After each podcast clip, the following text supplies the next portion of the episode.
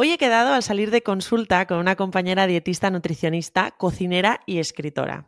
Es muy difícil de definir en el mejor sentido de la palabra lo digo, ¿eh? porque su trayectoria de más de 20 años la ha llevado a tener experiencias profesionales muy diversas, muy variopintas, pero yo he quedado con ella porque nadie mejor que ella precisamente nos puede arrojar un poco de luz y entendimiento a una etapa de la vida de las mujeres que es muy importante, muy importante también para su salud emocional y mental y física, pero contrariamente a lo esperado, a pesar de ser muy importante, es que está súper invisibilizada. Estoy hablando de la menopausia. Ahora mismo, además de acompañar a mujeres asesorándolas en esta etapa de su vida, también es mentora de dietistas nutricionistas y ofrece su servicio one to one. Ella es Raquel Bernácer. ¿Cómo estás, Raquel? Bienvenida. Necesitamos público. Vaya presentación. Muchas gracias, Gaby. Nada, pues estoy genial y súper contenta de estar aquí contigo. Muy, muy contenta y con muchas ganas de, hablar de menopausia. Sí, porque es lo que te decía, está súper invisibilizada. O sea, todas vamos a pasar por eso. Hay gente que más tarde o más, más, más pronto, pero, pero la verdad es que se sabe poco y se, se habla mucho, pero muchas veces sin, sin, fundamento científico. Pero antes de todo esto, cuéntanos un poco lo que decía, porque eh, eres muy difícil de definir, muy difícil de encasillar, porque has pasado mm. por muchas cosas. ¿Cómo llegas a estar donde estás ahora, dedicándote a la menopausia, asesorando a mujeres y de mentora de dietistas nutricionistas? Pues sí, sí, es una, es una carrera larga. Eh, claro, una ya tiene sus años.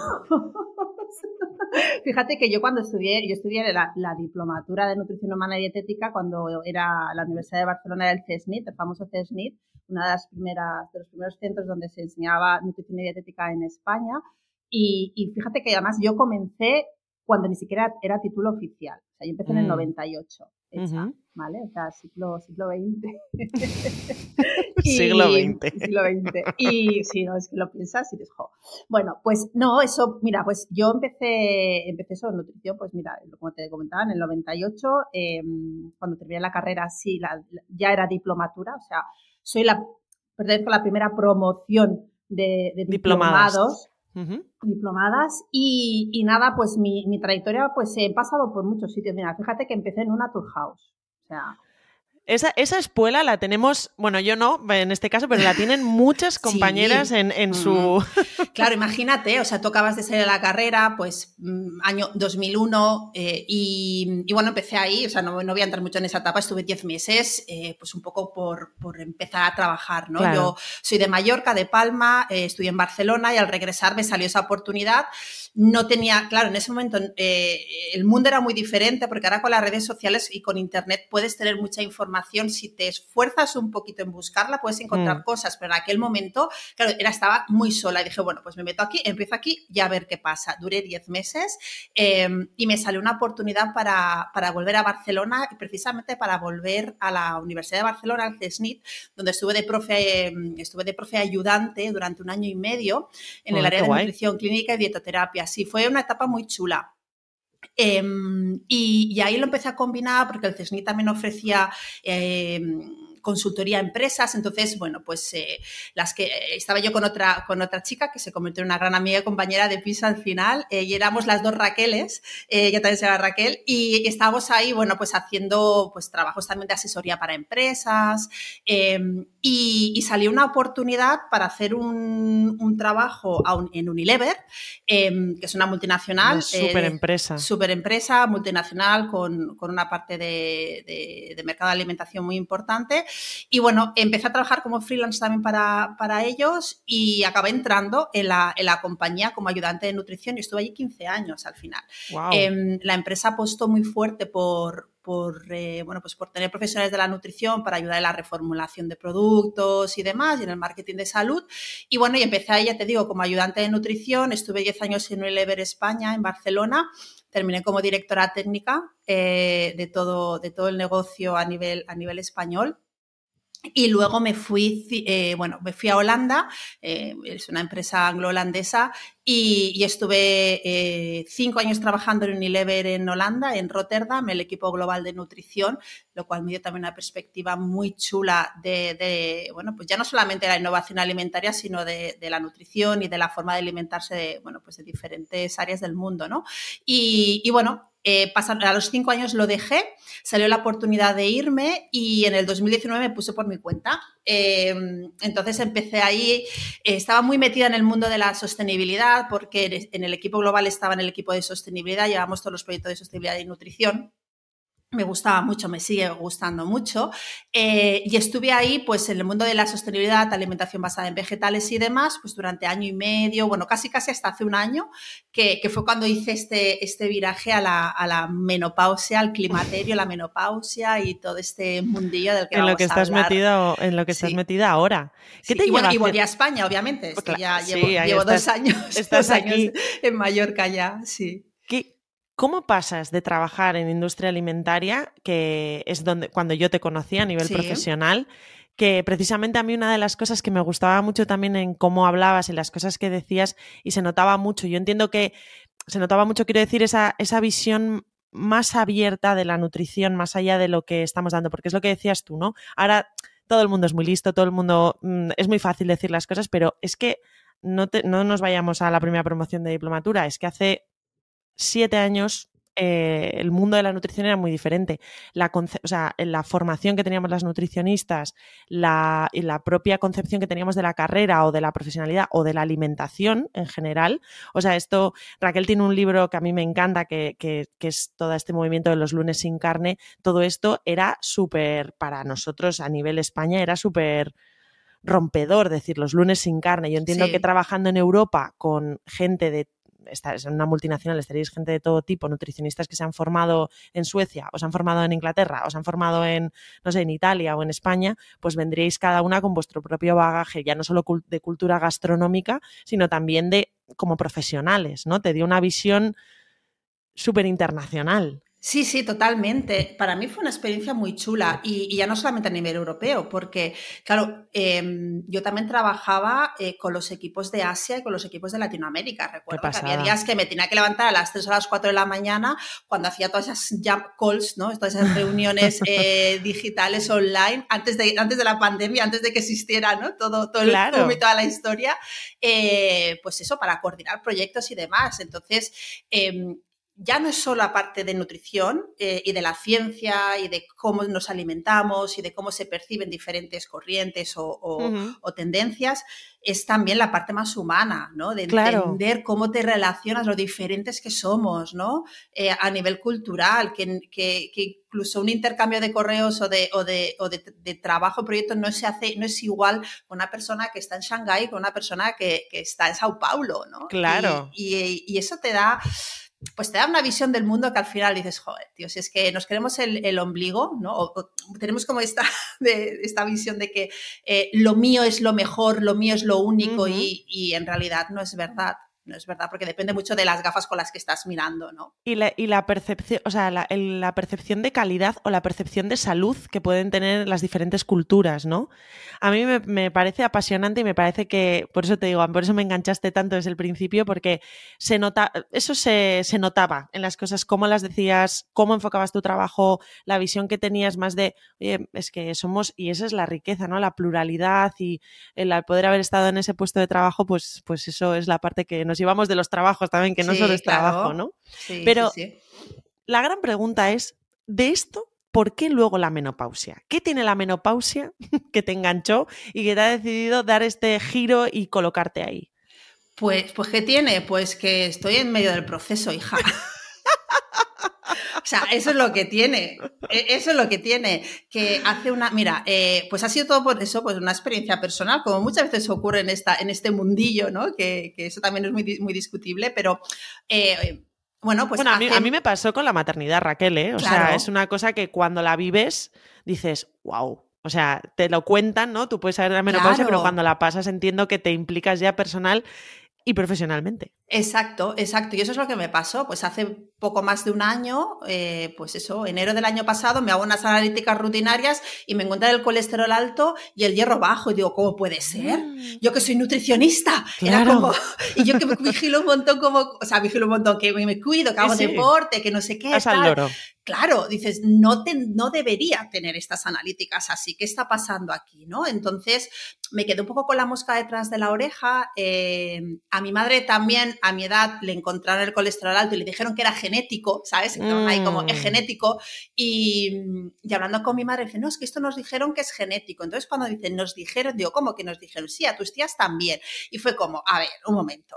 Y de repente fue como, una neurona, no sé, una neurona hizo chispitas, el universo se alineó las estrellas, yo qué sé, me bajó la inspiración, dije, espérate un momento, que esto no esté relacionado con todo el proceso de, ir hacia la menopausia, ¿no? Y yo no tenía ni idea, o sea, pues quiero decir, lo que sabía de la menopausia, por lo que sabe todo el mundo, se termina la regla, tiene sofocos y poco más, ¿no? Entonces ahí fue cuando empecé a leer y a buscar artículos, a leer libros y dije, pero, pero bueno, pero es que es esto, es lo que me está pasando. Entonces empecé a identificar pues algunos síntomas. Em, y, lo que hice fue en mi newsletter, eh, tengo una newsletter semanal y hasta entonces pues hablaba pues de, cocina, de sostenibilidad y bueno, pues un, poco, era, un poco lo que veníamos hablando un poco lo que veníamos hablando antes, exacto.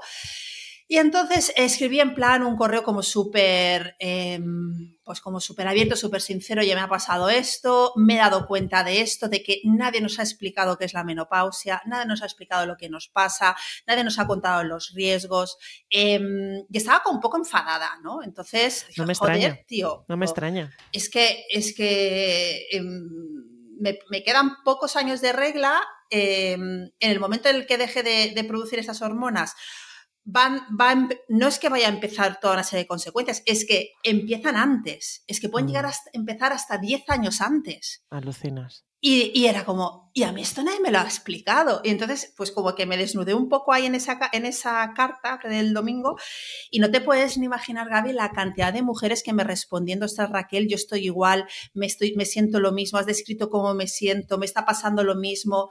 Y de repente, pues no sé, es que recibí un, aluvión de, respuestas que dije, ostras, aquí hay que hacer algo.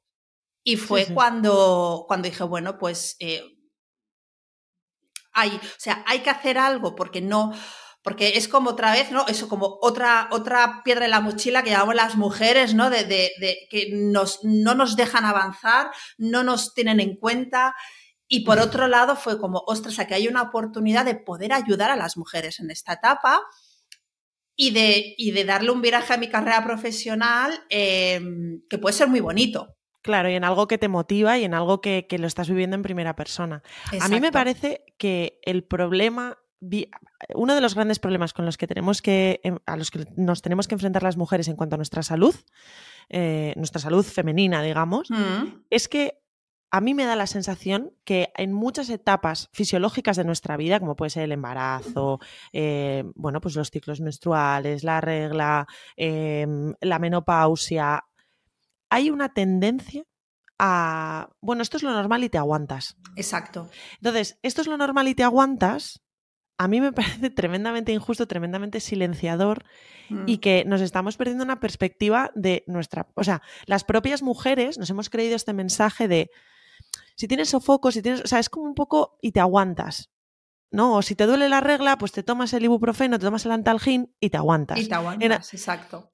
¿Por qué? ¿Por qué me tengo que aguantar, no? ¿Por qué no puedo saber algo que es tan inherente a mí como, como mujer o como persona que, tiene, eh, pues eso, que tiene ciclos menstruales y que dejan de dejo de tenerlos? O en fin, yo estoy súper, por eso estoy súper de acuerdo con, este tipo de, divulgación que se dé la importancia que tiene y sobre todo que las mujeres, empoderar a las mujeres con información científica de calidad, que eso es lo, más importante. Pero lo más importante es empezar por el principio. Venga, Raquel, ¿qué es la menopausia? La, a ver, la menopausia eh, se define como la última regla de la mujer, es el último periodo, la última menstruación. ¿Vale? Em, entonces, en realidad se considera más como un momento en el tiempo más que un estado. Entonces. o sea, eh, como cuando empieza, ¿no? Exacto, es como la menarquia es la primera regla. Vale. La menopausia es la última regla. ¿Qué pasa? Que tú no puedes saber tu última regla más que a posteriori. Es decir, em, no podemos, no, no podemos em, predecir cuándo será nuestra última regla.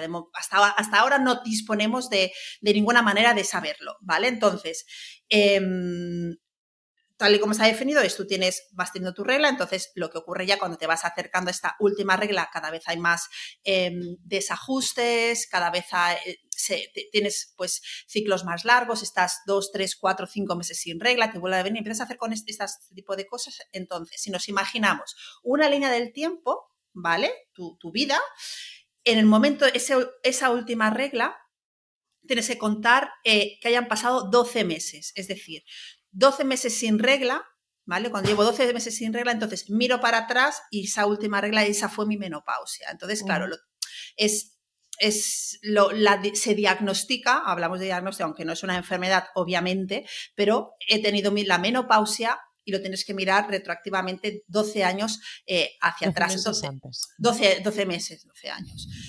¿Cómo estoy? ¿Ves? Esto, esto son cosas de... lo, bueno, lo bueno es que le puedes echar la culpa de todo lo que te... Esto, esto, es, la, esta es la menopausia, hija. o sea, 12 meses desde la última regla. Desde la última regla. Entonces, la menopausia. La menopausia. Entonces, si tú lo miras en la línea del tiempo y pones ese, la menopausia, los años previos a la menopausia se llama eh, perimenopausia, ¿vale? Y después de esos 12 años es la posmenopausia. Eh, entonces, alrededor de la menopausia, esa perimenopausia, que incluso la perimenopausia incluiría esos 12 meses hasta que ya se confirma la última regla, eh, y hubo algunos años después, ahí es donde ocurren los síntomas. Y los síntomas suelen ocurrir más los años previos más que después, ¿vale? Entonces aquí hay que ver luego, claro, ¿qué, pasa? Que cada mujer va a vivir una menopausia diferente. Eh, a mí me gustaba hablar de, una, de la transición a la menopausia, ¿vale? Porque estás transitando, estás, eh, tu cuerpo está viviendo toda una serie de cambios hormonales eh, en los que te indican, ¿no? Pues esa transición, hay un, hay una adaptación, es decir, dejamos de ser cíclicas, ¿no? Entonces, nuestros, nuestros em, bueno, pues las hormonas empiezan como eso, a subir y a bajar. Em, tienes ciclos anovulatorios, con lo cual ya no estás produciendo progesterona, cada vez produces menos progesterona. Em, hay, hay días o semanas que tienes el estrógeno por la nube y luego te pega un bajón. Entonces ahí hay, mucha de alguna manera deja de ser predecible, o sea, eso, variabilidad, pero deja de ser predecible, como cuando eh, somos, ¿no? Que el ciclo es más o menos predecible. Es más o menos predecible, exacto. Entonces, todo eso tiene una serie de consecuencias a nivel eh, físico y orgánico. ¿Por qué? Porque tú llevas 30, 40 años eh, acostumbrada a esas hormonas. Esas hormonas dejan de estar ahí, con lo cual tus sistemas que funcionaban y que esas hormonas ejercían una función no solamente a nivel reproductivo. Yo no sé, tengo aquí a mi perro que está mordiendo la rueda, no sé si, se oye. Me, le, hemos, le, hemos, escuchado, no te preocupes, está con, está con nosotras. está aquí mordiéndome las ruedas. A ver, bambú. Bueno, me sabe mal. No pasa nada, si eh, escuchamos algo es Bambú, que está con nosotras. no está con nosotras. Bueno, entonces, eh, claro, ¿qué ocurre? Ocurre que es como, no quiero llamarlo un síndrome de abstinencia, pero de repente tu cerebro deja de tener estrógenos y progesterona, tu hígado deja de tener estrógenos y progesterona, tu sistema musculoesquelético deja de tener estrógenos y progesterona y esas hormonas tenían un efecto. Entonces, el cuerpo tiene que recalibrarse, tiene que reorganizarse para volver a funcionar, seguir funcionando sin esas hormonas. Entonces, todo ese proceso de recalibración puede llevar años y los síntomas es esa manifestación de esa recalibración. Que va a ser diferente en cada mujer. Que va a ser diferente cada mujer. Porque cada organismo pues, Exacto. Mm, procede como, como puede. Exacto. Hay mujeres, más o menos las estadísticas hablan de que un 20% de mujeres prácticamente no tendrán síntomas y un 80% sí. Y de ese 80%,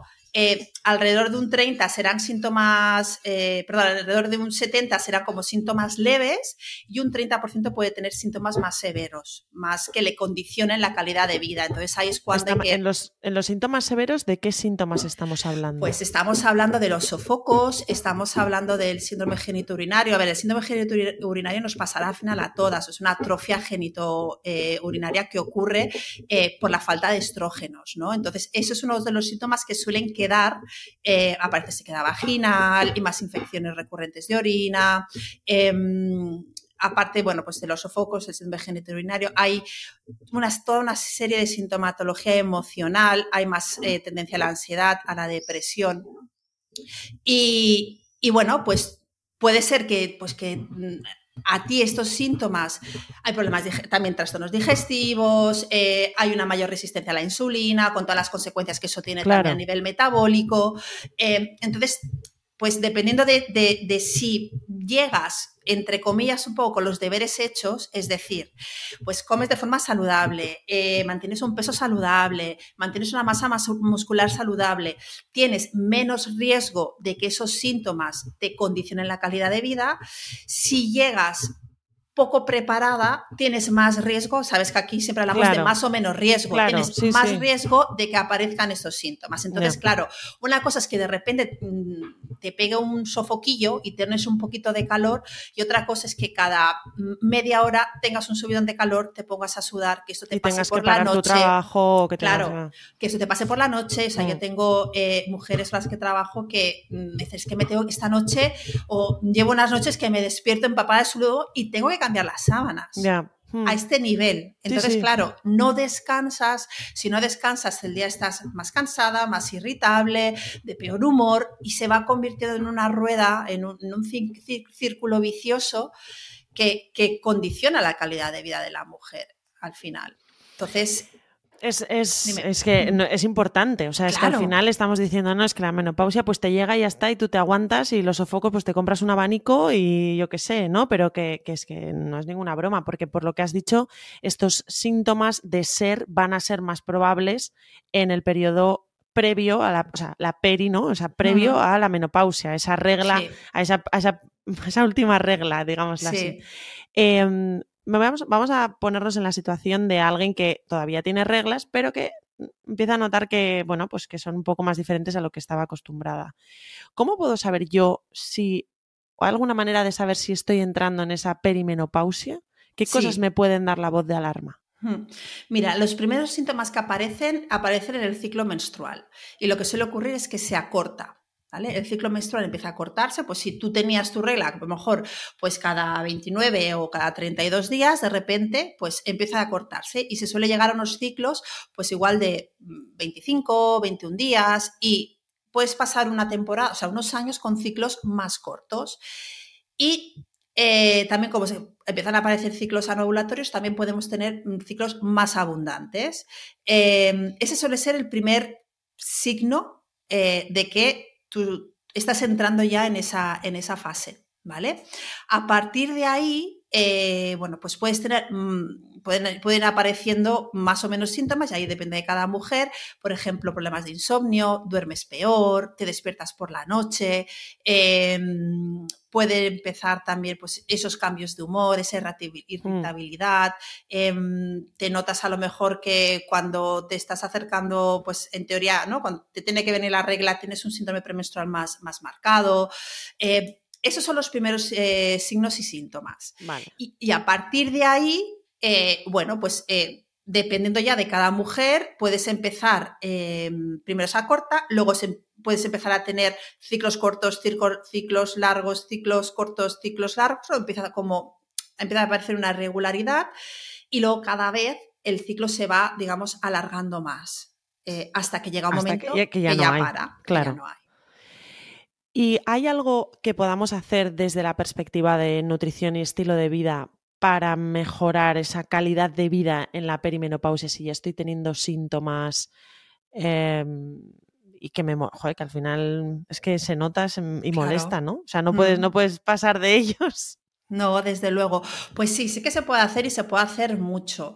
Em, mira, primero, o sea, antes de, entrar aquí, una cosa que ocurre, y lo has comentado antes, eh, pero con la menopausia o con la transición a la menopausia ocurre más, es una etapa muy poco estudiada. Se sabe mucho más pues, de lo que ocurre a la mujer en un embarazo, en la lactancia y demás, pero eh, es, hay estudios, ¿eh? que estemos aquí a ciegas, obviamente, pero el nivel de inversión a la hora de estudiar esta etapa vital es muchísimo menor a lo que se ha hecho con otras etapas de la vida eh, en la mujer. Entonces, em, Con lo que sabemos a día de hoy, sí que sabemos que la alimentación y el estilo de vida puede ayudar a reducir los síntomas. Em, y para mí la clave a falta de que todavía tengamos cada vez más evidencia, ¿no? Es entender a nivel metabólico qué es lo que está, y fisiológico, qué es lo que está ocurriendo. Un poco para ir metiendo mano ahí. ¿Vale? Entonces, ¿qué es lo que ocurre? Em, o cómo suele llegar la mujer, sobre todo si no, si no ha hecho esos deberes que decía antes, pues con mayor riesgo de resistencia a la insulina o con una clara resistencia a la insulina. Eh, entonces, importantísimo empezar a equilibrar eso, ¿no? Equilibrar eh, la glucosa sanguínea, reducir la, la, resistencia a la insulina y para mí lo primero y lo, y lo fundamental es meter mano en la alimentación, ¿vale? Y lo que yo llamo, bueno, pues ir eh, eh, trabajando con diferentes principios. Y uno de ellos sería hacer un consumo estratégico de hidratos de carbono. Es decir, no los tenemos que eliminar, pero sí que tenemos que, de alguna manera, em, evitar un consumo excesivo para evitar esos, esa glucosa elevada y esa resistencia a la insulina que no me va a saber gestionar esa glucemia, ¿vale? Em, entonces, consumo... Perdona, Raquel, que te, que te corte. Sí. Eh, algo que se puede estar preguntando a alguien que nos escucha es, vale Raquel, pero cuando hablas de hidratos de carbono, ¿de qué estás hablando exactamente? Porque a mí muchas veces me ocurre que cuando hablamos de hidratos de carbono, claro, en los hidratos de carbono metemos la fruta, pero metemos los donuts, los donetes rayados, ¿sabes? A eso voy. Entonces, por eso hablo de consumo estratégico, es decir, evitar las harinas refinadas, evitar los azúcares de absorción rápida, la comida ultraprocesada y priorizar legumbres, priorizar granos integrales, priorizar frutas, priorizar vegetales, ¿vale? Ahí, ahí es donde, donde hablo de ese consumo estratégico. Y dentro entiendo como en una estrategia más enfocada lo que podríamos llevar en una diabetes de tipo 2 o resistencia a la insulina, que lo importante es esa carga glucémica de la comida, ¿no? Bien de verdura, tal. Bien de verdura, con su proteína, que ahora entraremos a hablar de la proteína, eh, que ahí podríamos hacer un podcast únicamente de este tema.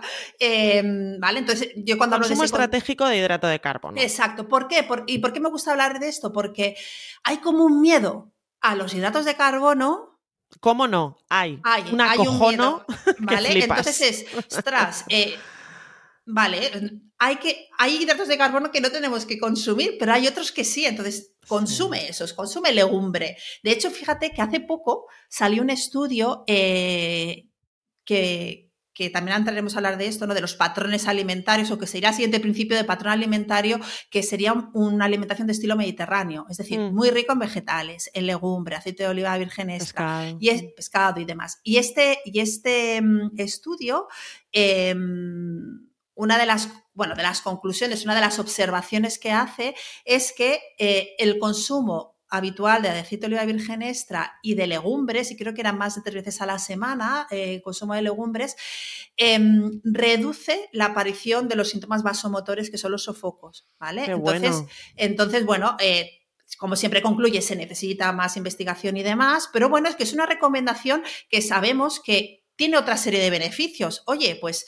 chicas, si tienes esos focos, pues prueba una temporadita a consumir más legumbres si tu legumbre está bajita eh, y, a ver qué pasa, ¿no? Entonces va un poquito, va un poquito por ahí.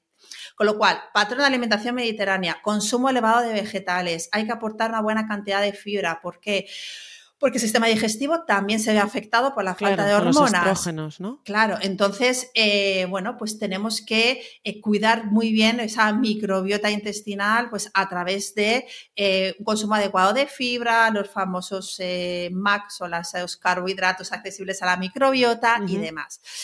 Proteína, aquí, o sea. Esto se merece un renglón aparte. Porque la proteína es fundamental para las mujeres y hacemos un consumo bastante Bastante, Chungo.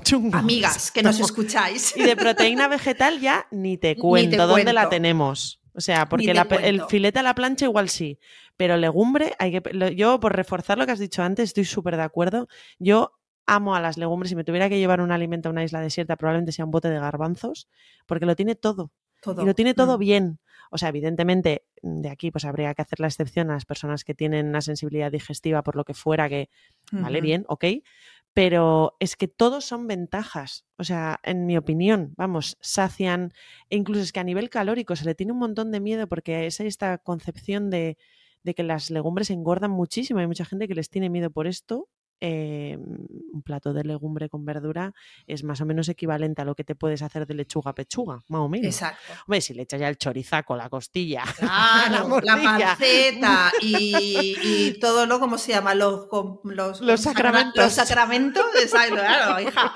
Pues ahí. Pero hay que perderle el miedo a la legumbre y además que ahora, mira, en el momento en el que estamos viviendo de sostenibilidad y además también a nivel económico, la legumbre winner, o sea, mm. ganadora. Sí, sí. ya está, ya he acabado mi oda a la legumbre. Vamos con la proteína. Pues daba la proteína. Pues sí, pues como dices, eh, yo me encuentro con un consumo bastante bajito de proteína cuando vienen a, consulta.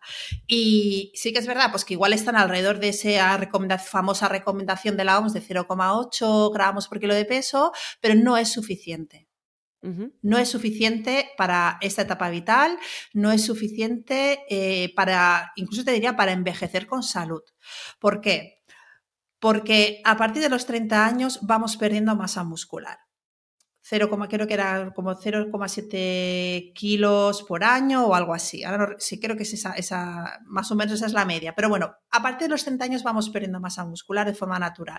Con lo cual, si no empezamos a introducir estrategias para mantener esa masa muscular, para reducir la pérdida, incluso para construir masa muscular, vamos a llegar a la vejez con una sarcopenia, que sabemos que eso es predictor de mortalidad. Mm. Con lo cual, a partir de los 30 años, con esa pérdida que aparece, que además se acelera en la transición a la menopausia, con lo cual le tienes que sumar que se acelera la transición Ese a la turbo que metemos. Claro. Eh, luego ya cuando ya has, ya has, llegado a la menopausia y estás en posmenopausia, se vuelve a restablecer ese ritmo de pérdida de 0,7 kilos por, por año, pero de todas maneras, o sea, te puedes plantar con 55 años, con 60 años y, y sin, una, sin masa muscular. Entonces, el músculo es un órgano endocrino muy importante.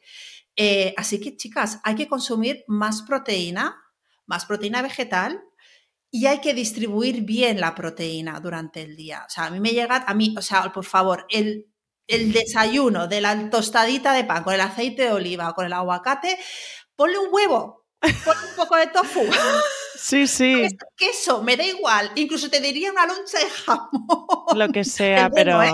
pero, métele proteína. Pero métele proteína, ¿vale? O sea, aquí hay, hay, hay estrategias para meter proteína de buena calidad, pero, pero además Em, la proteína, de alguna manera, eh, o el desayuno, de alguna manera, actúa como ese sincronizador de los ciclos circadianos que nos ponen en hora y, ayuda a que todo vaya funcionando a lo largo del día mucho mejor. Entonces, tus ritmos van a, van a, ir mejor, vas a sentir menos hambre durante el día, em, vas a notar más energía.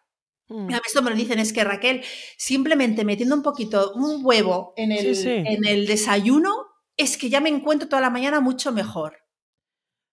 Es, es, importantísimo. También, eh, claro, eh, los ladrillos sin obrero, chungo pastel. O sea, aquí fundamental el deporte de fuerza en mujeres, porque estamos, tú vas a un gimnasio y están, eh, normalmente las mujeres hacen mucho más cardio, están en la elíptica. O sea, por, este, por este rollo de cultura de dieta, de que todas queremos estar más delgadas, más delgadas, más delgadas, y de hacer, hacemos cardio pero la, parte de, no, no, que tú tienes que decirle a tu músculo, oye, ponte fuerte para que le diga a tu hueso, mm, yo me estoy poniendo fuerte, tú te tienes que poner fuerte.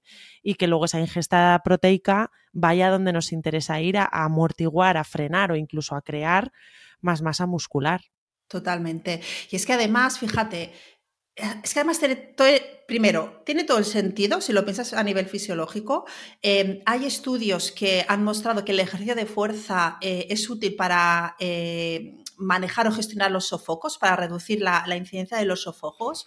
Mejora la resistencia a la insulina, con lo cual esa resistencia a la insulina que aparece eh, de forma natural por el proceso que estamos viviendo, pues vas a controlar mejor pues eso, ¿no? Esa glucemia, em, reduce el riesgo cardiovascular, de osteoporosis, de caídas. O sea, em, no pensamos, mm, no sé, eh, igual ahora porque todavía somos jóvenes, pero cuando seamos mayores, es importante que lleguemos eh, con esa calidad eh, eh, musculoesquelética y, esa funcionalidad, exacto, que te puedas agachar a coger algo del mm. suelo, que si pierdes el equilibrio puedas aguantarlo y no te caigas. Y todo eso nos cuesta verlo porque lo vemos muy lejos y también creo porque hemos asumido que es lo normal. Es que ese es el tema. A mí eso es lo que me da rabia. Porque, joder, perdón, ¿eh? No, no, joder, no di joder, porque es que es, que, es, que es, un, tema que cabrea. Es que eh, dentro, cuando tú ya ves, eh, digamos, a partir de cierta edad, es un grupo muy heterogéneo, el de, el de las personas mayores, ancianos, tercera edad. No sé, tercera edad siempre me ha parecido un, término horrible. No sé por qué. Sí, no sé, no sé las cómo personas mayores, los abuelos, de, qué sé. Bueno, ya nos estamos entendiendo. Tú puedes conocer a una persona de 75 años que para mí quisiera yo esa funcionalidad, que hace que, se vale por sí misma o por, o sea, que va y de repente tiene que coger una caja que está en no sé dónde y se sube y baja y no sé qué, o sea, que tiene energía, que tiene y que, le ves que dices, jolín, esto es un cuerpo funcional. Y personas con la misma edad o incluso menos que están muchísimo menos funcionales, viven con dolor, tienen, bueno, pues al final una, una, calidad de vida muchísimo peor. Y para mí una de las cosas importantes en salud, y es donde tendríamos que, en mi opinión ahora mismo, tendríamos que tener puesta la vista en cuanto a salud es... Em, ser jóvenes el mayor número de años posible. Exacto. O sea, no vivir más años, que bueno, que también, pero llenarlos de, de funcionalidad y el ejercicio físico es fundamental. Yo sumaría una cosa a las que has dicho, que fíjate que la lista era larga de beneficios. A nivel mental. También. También da claridad mental. También te ayuda a gestionar el estrés, estos pensamientos como esta rumiación. O sea, tiene beneficios en. Es que es lo que deberíamos estar haciendo en vez de darnos lo que dices tú, no darnos por, bueno, si yo ya tengo 80 años, yo que voy a... Yo ya tengo una edad, yo, no, estoy para estos trotes. Ya no estoy para estos trotes, etc, etc. Yo, a mí mm, me parece que es un, concepto fundamental y esto, mm. por lo que entiendo, es transversal a todas las etapas, ¿no? Hemos hablado de perimenopausia, pero entiendo que también en la postmenopausia claro, también. Claro, claro, claro. Muchas veces eh, que persistan los síntomas una vez Hemos terminado. Bueno, un momentito que tengo aquí a Bambú. A Bambú.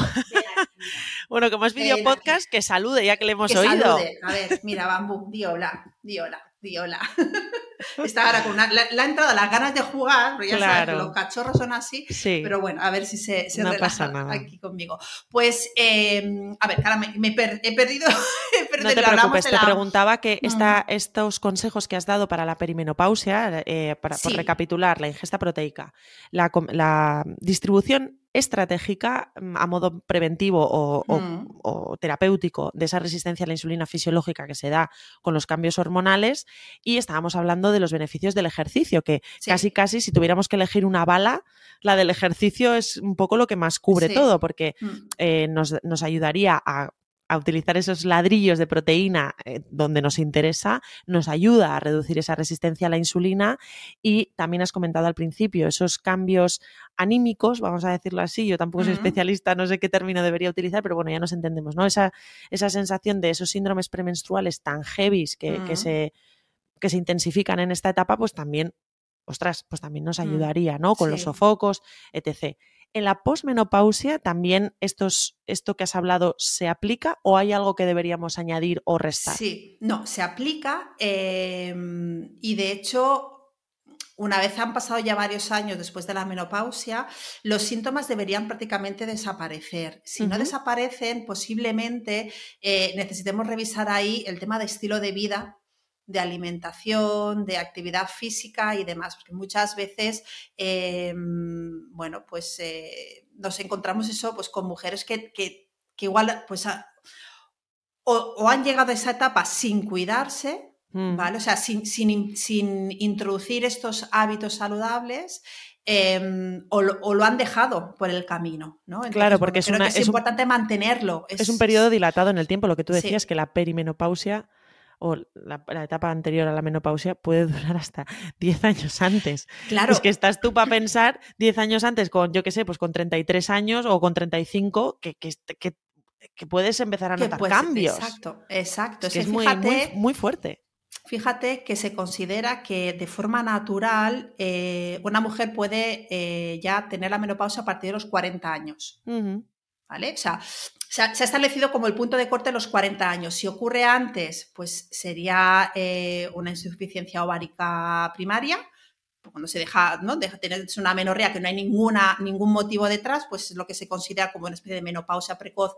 Y bueno, pues eh, es, un poco diferente, ¿no? Sí, es un poco diferente, por decirlo de alguna manera, vamos a entrar ahí ahora. Y a partir de los 40 para, para arriba, pues ya se consideraría una menopausia fisiológica natural. Claro, si la transición a la menopausia puede durar pues entre 5, 8, 10 años, pues imagínate una mujer que tiene la menopausia a los 40, 41 años, como bien dices, a los 30, 31 podría empezar a, entrar ya en esa transición y no saberlo. Claro. No, y, aparte que le quedan muchísimos años de vida. Exacto. O sea, es que ese es el tema. Es que eh, yo siempre cuento la misma chorrada, pero eh, cuando yo fui madre, eh, claro, mi madre fue abuela con 61, que es una, o sea, es una mujer joven, o sea, trabaja, o sea, una mujer muy joven. Mi abuela fue abuela con 51. Claro, es que en, en, una, en una horquilla de tiempo súper corta, o sea, desde los años 60 aquí, el estilo de, o sea, lo que es la mujer en general, su estilo de vida, su esperanza de vida, el tipo de vida que lleva, eh, su posición en la sociedad, es que ha cambiado salvajemente. Mucho. O sea, entonces, claro, eh, yo entiendo que también, no sé, esto es una pregunta que lanzo, que me, ahora estoy hablando mientras pienso, también la propia evidencia científica es que no es lo mismo eh, lo que sería una mujer en los años 50-60, quiero decir, en cuanto a lo que se esperaba de ella cuando fue madre, cuando habrá muchas cosas que habrán afectado también, quizás o no, o no lo sabemos, a mm. todo lo que es la parte de menopausia. Mira, a la edad mira, en España la edad de aparición de la menopausia, la, la media son 51 años. ¿Vale? Esa es la, edad media de aparición de la menopausia en España y en realidad prácticamente en todos los países. Está entre 51 y 52 años. Em, pero esto que has comentado, Gaby, es muy interesante porque em, hay una hipótesis muy bonita que se llama la hipótesis de la abuela, ¿vale? Que, bueno, pues que, un poco viene a, decirnos eh, cuál es el beneficio evolutivo de la menopausia en el ser humano, porque el ser humano es el, único animal que, junto con las ballenas, que vive la menopausia. El resto de animales se reproduce prácticamente hasta el final de su, de su, vida. Y, algo que a mí me, llamó mucho la atención y me gustó mucho fue descubrir esta hipótesis, em, que lo que dice es que Em, en algún momento de la evolución se volvió ventajoso para los humanos que las mujeres redirigieran sus recursos, em, sus recursos biológicos, en lugar de para seguir reproduciéndose, para apoyar a sus hijos y a sus nietos en la comunidad. Y esto se ve en, tribus de la Amazonia, todavía se ve en, tribus de, Tanzania, los famosos Hadza, que se han estudiado mucho. Em, pues allí las mujeres que están en, en etapa postreproductiva son tanto o más productivas para su comunidad como lo son las mujeres y los hombres que están, quizás son más jóvenes, ¿no? Y eh, se ha visto que, son capaces de traer más alimentos a la comunidad, con lo cual en realidad no son una carga para la sociedad, sino que tienen esa función de contribuir a que la comunidad siga evolucionando, siga avanzando. ¿Qué es lo que pasa? Que hemos construido una sociedad que aboca a una maternidad tardía.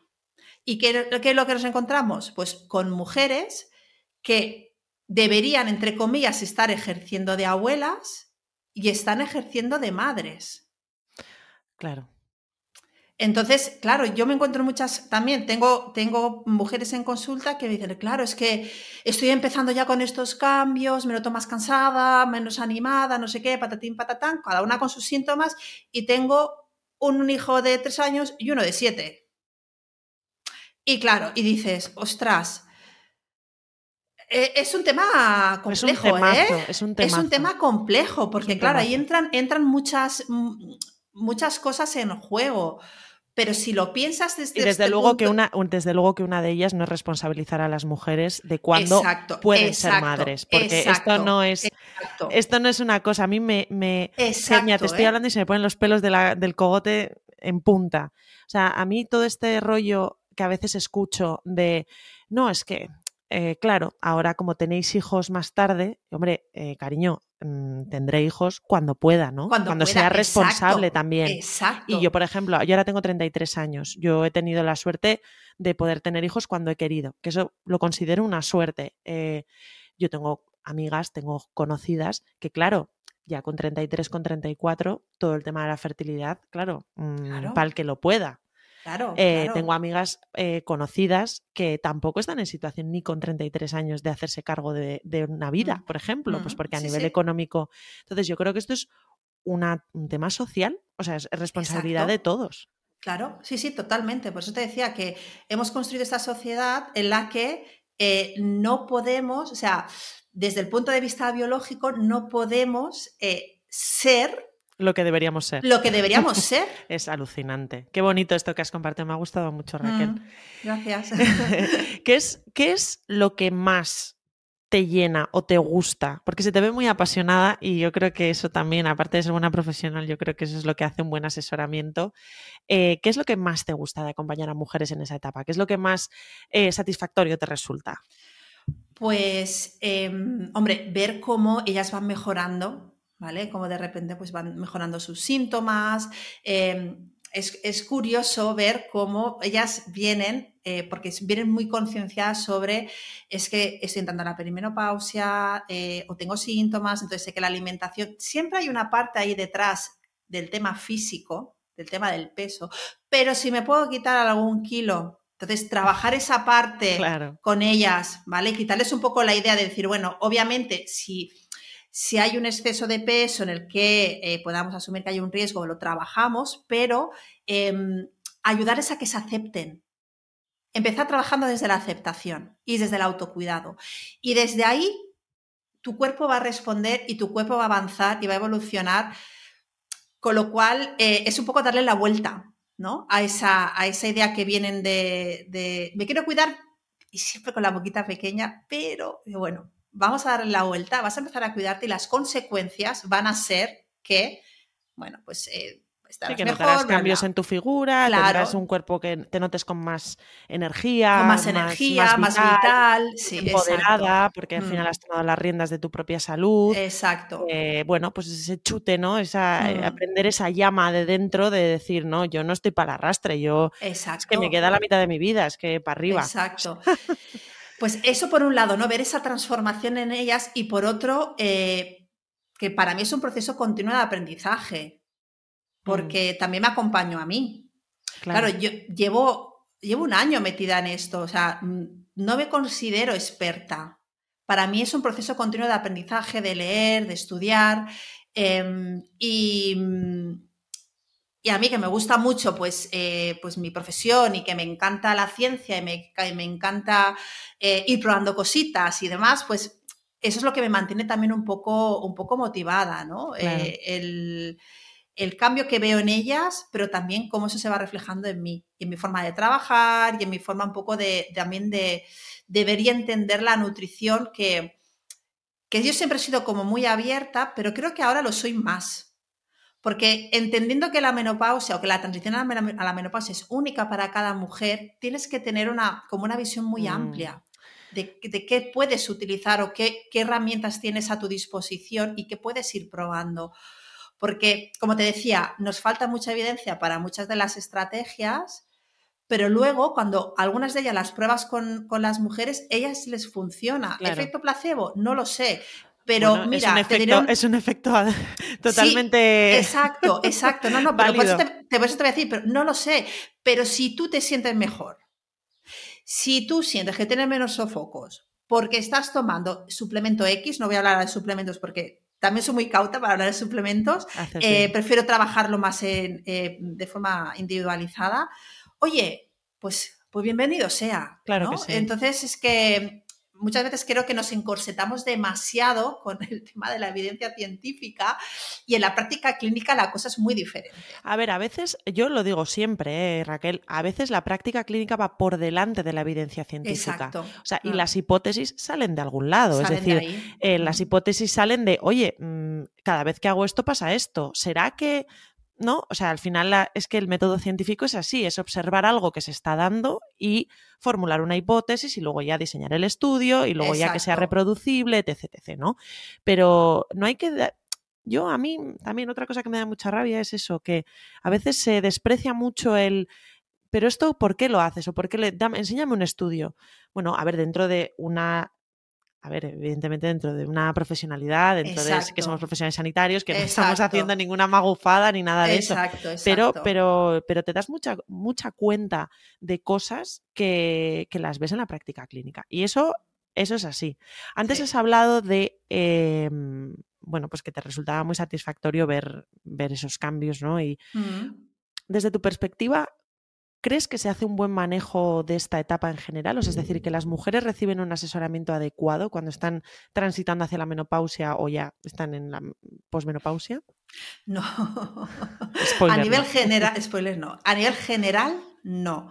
Em, no, porque yo, al menos desde, hablando desde mi experiencia, me encuentro con muchas mujeres que vienen, o ya no solo que vengan a consulta, sino que a lo mejor me escriben a través de Instagram, es que no puedo más con los sofocos, mi médico me dice que lo tengo que, que me tengo que aguantar, ¿no? Esto que decías antes, ¿no? Que bueno, pues como que es normal. que, es normal, eh, no me, me dice que no me quiere dar terapia porque terapia hormonal, porque también con la terapia hormonal hay un montón de, de prejuicios todavía.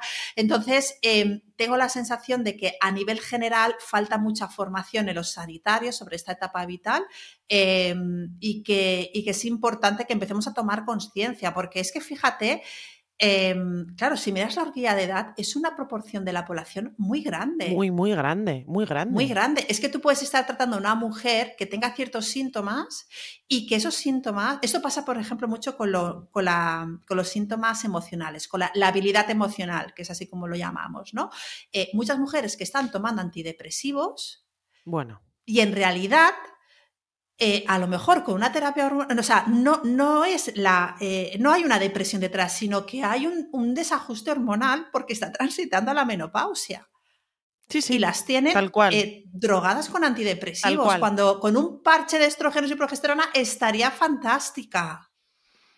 Efectivamente, y que tampoco estamos, es lo que decías tú antes, tampoco estás llamando a que todo el mundo tenga que tener una terapia hormonal sustitutiva, porque cada menopausia, cada peri, posmenopausia, como explicabas mm. bien al principio de, la conversación, es súper personal.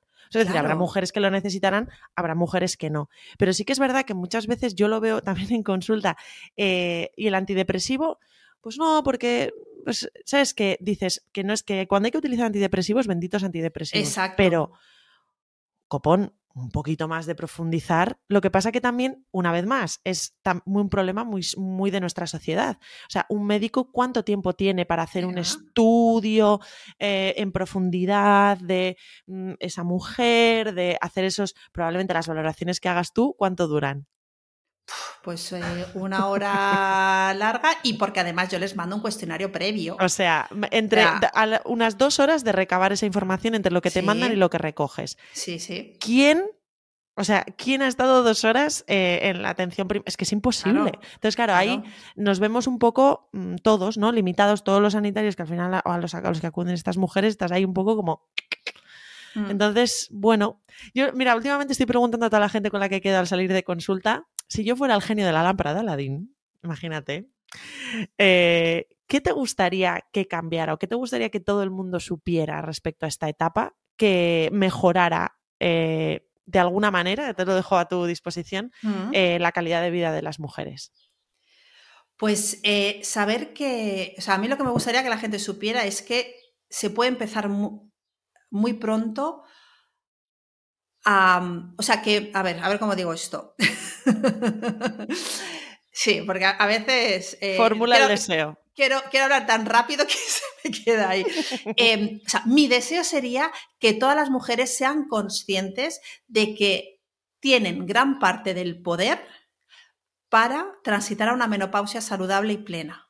Y ese poder está en el autocuidado, ese poder está en unos hábitos saludables, en comer de forma saludable y rica, que no es lo que decías tú de la pechuga y lechuga, que se puede comer sano y disfrutar de la comida, em, haciendo actividad física, cuidando las relaciones sociales, em, cuidando nuestro sistema nervioso en el sentido de em, gestionando bien el estrés, ¿vale? Si todo eso lo tenemos eh, yo, sé que, es un deseo que el genio de la lámpara tiene mucho trabajo, porque también comentan las cosas, pero yo, soy optimista. Claro que sí.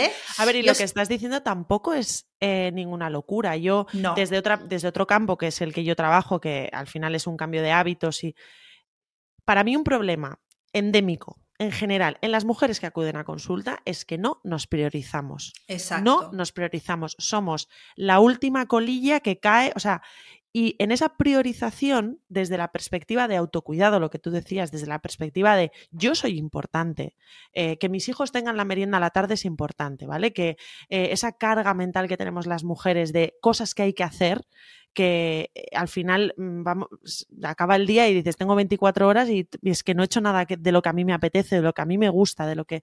que no es un trabajo fácil, pero se consigue. Y al final eso es lo que nos va a hacer tener una vida plena, funcional, más o menos alegre, más o menos mm. que merezca una vida que merezca la pena vivir, ¿no?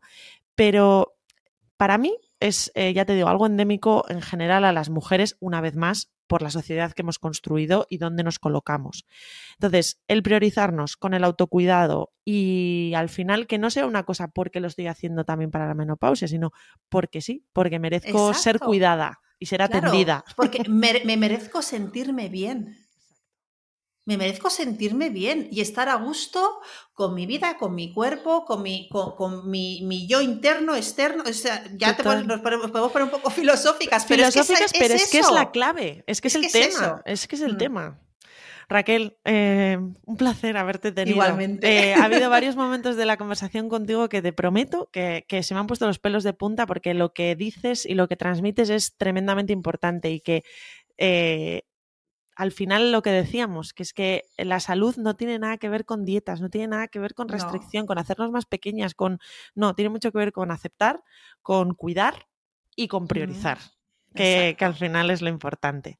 ¿Dónde te pueden encontrar si se han vuelto locas escuchándote y, y diciendo, ¿dónde está Raquel que la necesito? Pues mira, me podéis encontrar en mi página web, que es www.raquelbernacer.com y en Instagram también estoy ahí dando un poquito la turra con la menopausia y con, el, y con los hábitos saludables y me podéis encontrar en raquel.bernacer. Eso es. pues nada, un placer, compañera. Te deseo, bueno, no la necesitas, pero te mando toda la buena energía para este proyecto eh, acompañando a mujeres peri y posmenopáusicas y la mentoría de dietistas nutricionistas, que por cierto, si, nos mm. si nos estáis escuchando y os interesa el tema y bueno, Raquel con toda su experiencia tiene ese servicio que me parece muy innovador y muy necesario también para darle esa visión poco más abierta que la que nos dan en la facultad. Sí, sí, eh, es, interesante y es un, es un proyecto muy bonito que, bueno, tenéis la información también en la página web, así que, que nada, que si necesitáis que os mentorice, bueno, pues podemos hablar sin ningún ahí problema. Estás, ahí estás. Muchas gracias Raquel por quedar conmigo al salir de consulta. Nada, gracias a ti por invitarme a este café. Un beso. Un placer y a Bambú, que ha estado con nosotros en toda la conversación. ha estado aquí. Y recuerda, todos los domingos quedamos con alguien al salir de consulta. No te lo pierdas. Gracias por estar ahí. Un abrazo.